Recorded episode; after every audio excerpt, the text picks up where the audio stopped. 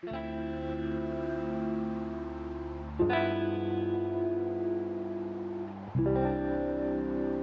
分推，那我要来推的一部片，它叫《法治未来时》，有个副标题是“文艺片闷死人”。它是一个中国导演的短片，我不知道你有没有听过一个讲法，反正大家都会说艺术片很闷，有时候会闷死人。然后这出戏呢，就是如果有一天文艺片真的会闷死人的这个新闻层出不穷的话。在这个未来的世界里，拍文艺片变成一种犯罪行为，它会发生什么事？嗯，然后这个黑色幽默的设定呢，是中国导演孔大山他拍的一个十分钟的短片。嗯，反正这一部片呢，我觉得推荐的原因是它很搞笑，它整部片是用未纪录片的新闻节目方式去做，所以它前面就有警察和警察扮演。要应征的录音师前往据线报，有一个文艺片剧组在偷偷工作，这样。然后他在进去之前还偷凑了一下，他就说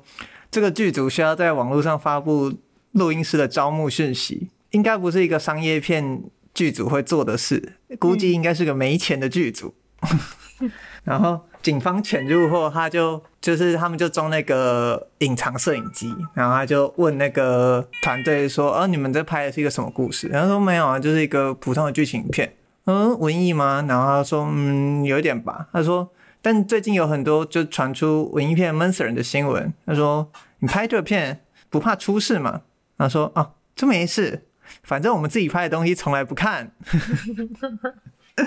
然后我觉得，我觉得他很好笑，是虽然他只有十分钟，但是而且你也也不用什么，也没有什么爆雷啊，因为他整个故事剧情其实蛮蛮单纯的，就是他会里面你会听到，如果就是就我自己而言，我听到会有一种哦，句句又幽默又刺耳，但又很好笑的那个感觉。比方说他在故事中的时候就询问那个主谋说：“那你为什么要开？那你为什么要开始拍这种片？”他说：“就有一天。”朋友给他一张碟，就是 DVD 的意思。他说他也知道这种东西不好，但就没忍住，没忍住就看了，看完就挺震撼的，就想着自己也可以来尝试一下。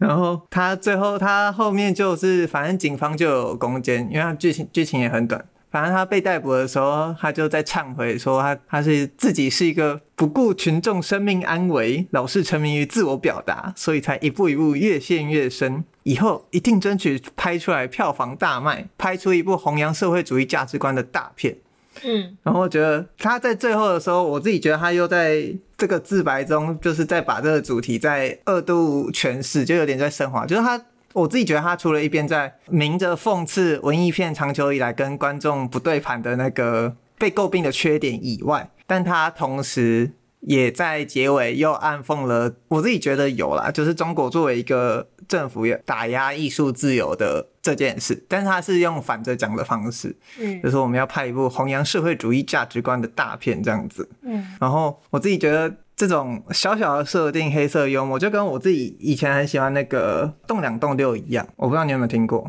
是也是台湾的一部短片，在讲呃下不了哨的，我有看那个版，对，超好看，我自己很喜欢这种黑色幽默短片，然后那时候刚好意外在。就是看短片的时候就看到有人推荐这一部，那就觉得 OK，真就是高招，就是这种用这个方式来拍，然后整部戏也应该说他自己他采用的叙事手法也跟他要讲的内容非常的吻合，嗯、就是做一个新闻报道的方式，就是会让你去思考，感觉是被他说中的那个感觉。它叫《法治未来时》，文艺片闷死人啊，是中国导演孔大山的短片，推荐给大家。